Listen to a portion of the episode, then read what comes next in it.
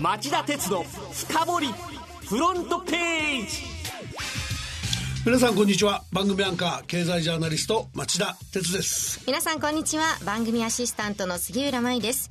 10連休の直前皆さんいかがお過ごしでしょうか？町田さん嬉しいニュースが入ってきました、はい、今年3月のラジコのタイムフリーの実質聴取者数ユニークユーザー数でこの番組は全国2位町田鉄の深掘りが1位になりましたいやありがとうございます。この順位はリスナーの皆さんとスタッフのおかげですね。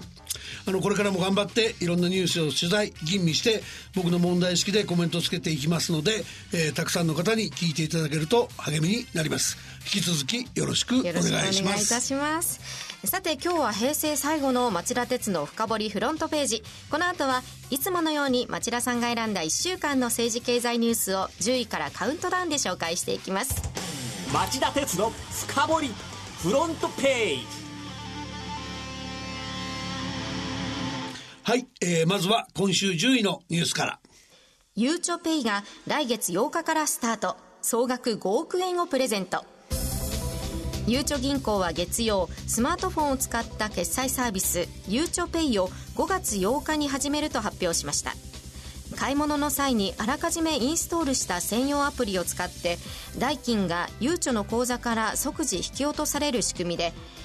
貯金残高以上は使えないので使いすぎの心配もなく入会金や年会費は無料ということです。当初からヤマダ電機など家電量販店ドラッグストア同様のサービスを導入済みの横浜銀行や福岡銀行の加盟店で使え飲食店やコンビニエンスストアにも広げていく計画です。ゆうちょ銀行っていうのは僕が社外取締役をやってる銀行なんですが、この話は公表情報なので言いますね。ゆうちょはアプリをダウンロードして口座を登録した人、先着なんと100万人に対し、漏れなく現金500円を送るそうです。総額5億円です。僕は取締役会で聞いた時、ちょっと驚いちゃいました。対象期間は5月8日から9月30日までととても長いですが、えー、対象人数に達し次第終了するそうです。詳しくはゆうちょ銀行のホームページをご覧ください。続いて9位のニュースは孫正義氏仮想通貨ビットコインで145億円損失か火曜付けの外国の通信社の報道によりますとソフトバンクグループの孫正義会長兼社長が仮想通貨ビットコインの投資に失敗。145億円以上の損失を出した模様です。孫氏はビットコインを2017年後半に購入。2018年の早い時期に売却したということです。ソフトバンクグループ広報はコメントを拒んでいるそうです。ちょっと信じられない話ですよね。あの頃、この番組で何度も言ったんですけども、ああいうタイミングでああいう投資をするのはリスクが大きすぎます。リスナーの皆さんは気をつけてください。では、8位のニュースは。野村の前期、最終赤字1004億円、のれんの減損響く。証券最大手野村証券を擁する野村ホールディングスが木曜に発表した2019年3月期の連結決算で最終損益が前の期の2193億円の黒字から一転1004億円の赤字に転落したことが明らかになりました。まあ、他はそんな赤字になってるわけじゃないんですが、野村の通期の赤字転落は10年ぶりのこと。ホールセール部門で814億円ののれんの減損損失を計上したほか、個人営業部門やアセットマネジメント部門も税引き前純利益段階で大幅減益でした。投資家の世代交代やネット取引の拡大といった環境の変化にも乗り遅れているのではないか、かつての強かった面影が感じられません。7位のニュースはこれです。ハーレー、対中輸出拠点をアメリカからタイに移転。アメリカの二輪車大手のハーレー・ダビッドソンは火曜の電話会見でマット・レバティッチ CEO 最高経営責任者が中国向けの輸出拠点を今年中にアメリカからタイに移転すると発表しました中国によるアメリカ製輸入車への追加関税の負荷を回避する狙いがあります同じく関税が引き上げられたヨーロッパ向けの輸出車についてもヨーロッパでの現地生産に切り替える検討をしている模様です EU は去年6月、中国は同じく8月にアメリカのトランプ政権の追加関税発動への対抗措置としてアメリカからの輸入車に関税を上乗せしました。ハーレーが火曜日に発表した2019年1月から3月期決算を見ても、この関税引き上げがおよそ、えー、2100万ドル、23億円の、えー、減益要因になっており、年間では1億から1億2000万ドルのコスト増につながると言います。トランプ大統領は以前、ハーレーの生産拠点の移転構想に我慢しろと不快感をあらわにしたんですが、今回はツイッターでハーレーは EU の関税によって生産を海外に移さなければならない。とても不公平だ。我々はやり返すと批判の矛先を EU に向けました。続いて6位のニュースは。ボーイング、墜落機種の出荷停止が響き、1月から3月の純利益が13%減少。売れ筋の新鋭機ボーイング 737MAX8 の2度の墜落事故によりアメリカの航空機大手ボーイング社の収益が深刻な打撃を被っていることが明らかになりました。水曜に発表した決算で今年の1月から3月期の純利益が前の年の同じ期に比べ13%減少の21億4900万ドルおよそ2400億円に落ち込んだだけでなく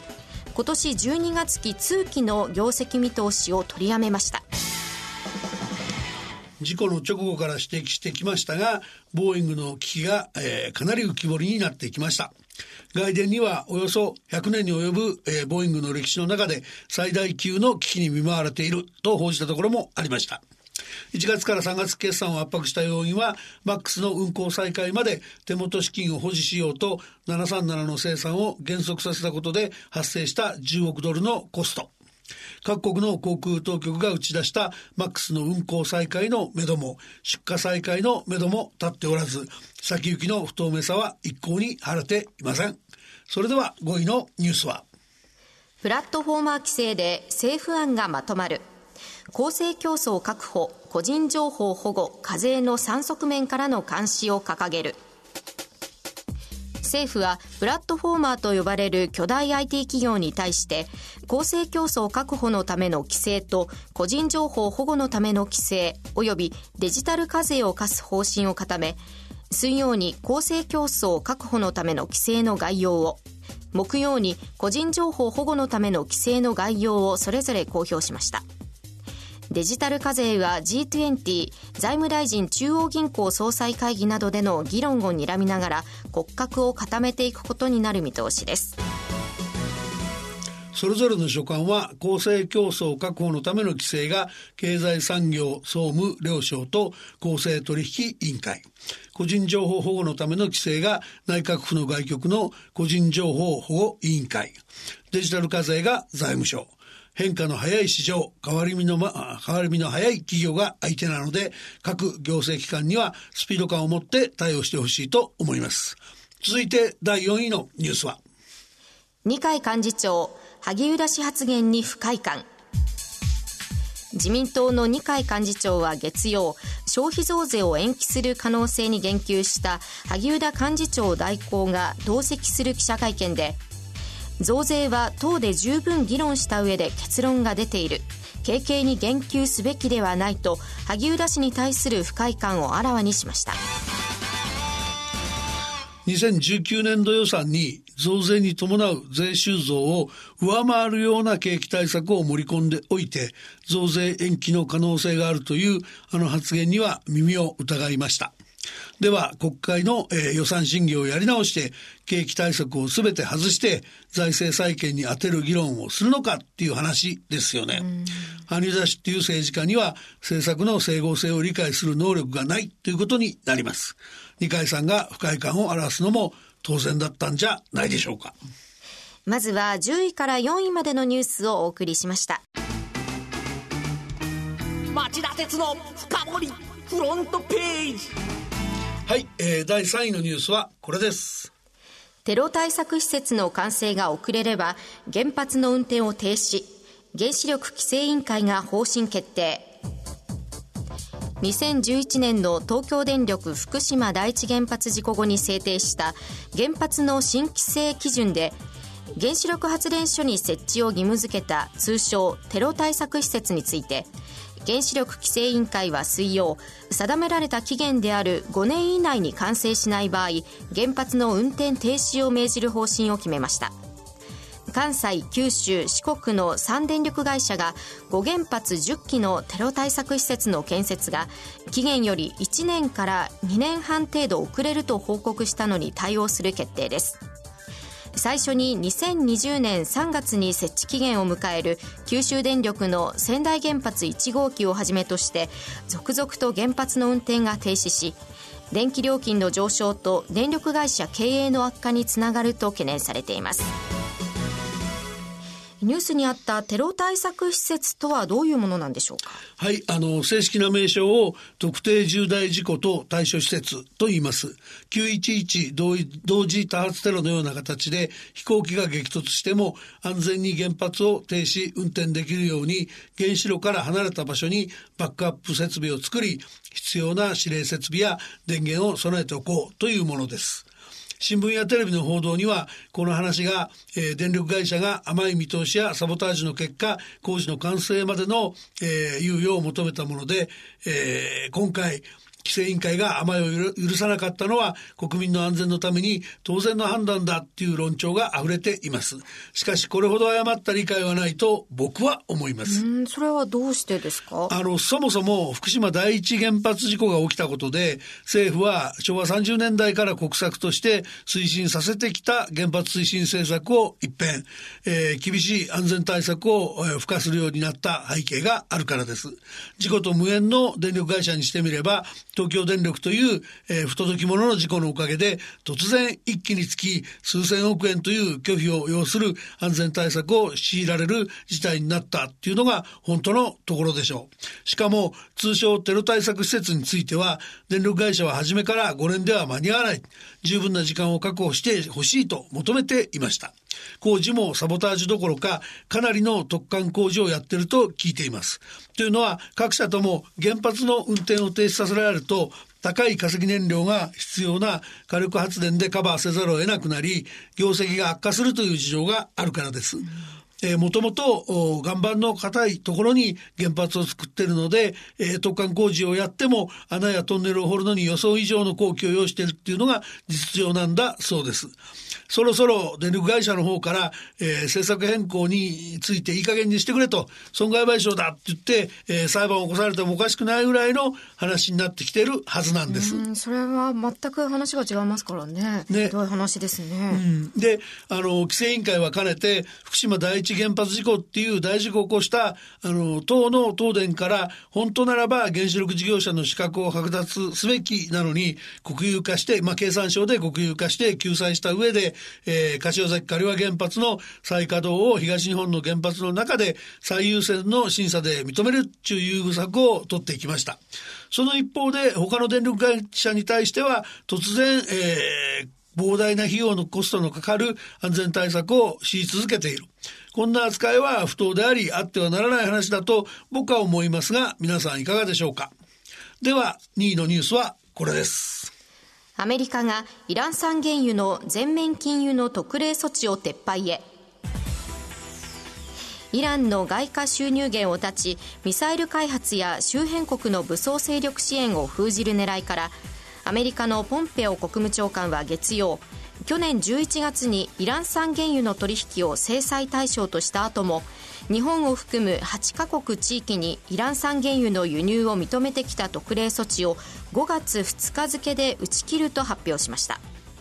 これにより原油の供給不足感が強まり原油価格の上昇を招く可能性があるためイランはアメリカの度重なる強硬策に対して反発を強めています。町田さん、原油価格の上昇はすでに起こっているんでしょうか？あの、ニューヨーク原油先物でいうと、月曜日に1バレル65.87ドルまで上昇。これ半年ぶりの高値をつけたということでした。まあ、その後ちょっと落ち着いてるんだけども、あんまり予断は許さないと思います。それでは、今週1位のニュースはこれです。純利益が前期比57%減に日産がまたしても前期決算の下方修正を公表。日産自動車は水曜2019年3月期の連結業績予想について今年2月に続く2度目の下方修正を行い純利益が前期比57%減金額にして910億円減少の3190億円にとどまる見通しを公表しました。日産はゴーン前会長の逮捕に伴うブランドイメージの低下が浮き彫りになった格好です。ここへ来てルノーが改めて経営統合を求めていることも判明。サ川体制の責任を問う声が一般株主を中心に一段と高まりそうな形勢となっています。純利益が激減した最大の原因は何でしょうか？あの、グローバルな販売不振ですね。特にドル箱のアメリカ市場が不調なんです。で、このアメリカ市場では日産の場合、インセンティブ付けが深刻なんですね、はい、調査会社によるとゴーン前会長の CEO 就任前は1台あたり1600ドルだったものが前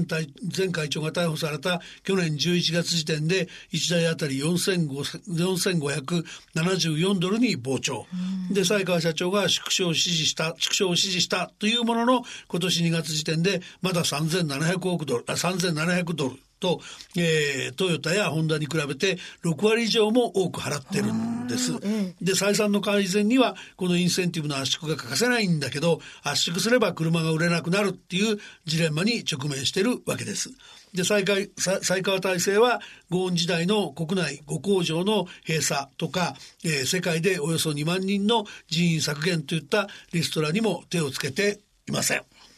えー、なお、えー、東京地裁は昨日一度保釈されながら新たな特別背任罪で逮捕拘留されていたゴーン元会長の再度の保釈を求める決定を下し、えー、ゴーン元会長は即日保釈されました。新たな保釈条件として、なんと、えー、妻、キャロルさんとの接触禁止も盛り込まれているんだそうです。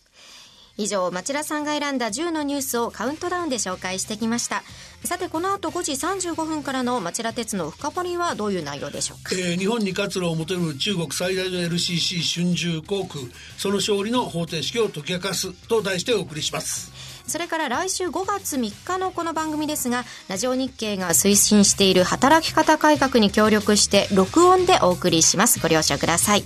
それではこの後5時35分からの町田鉄の深掘りで再びお耳にかかりましょう。さよなら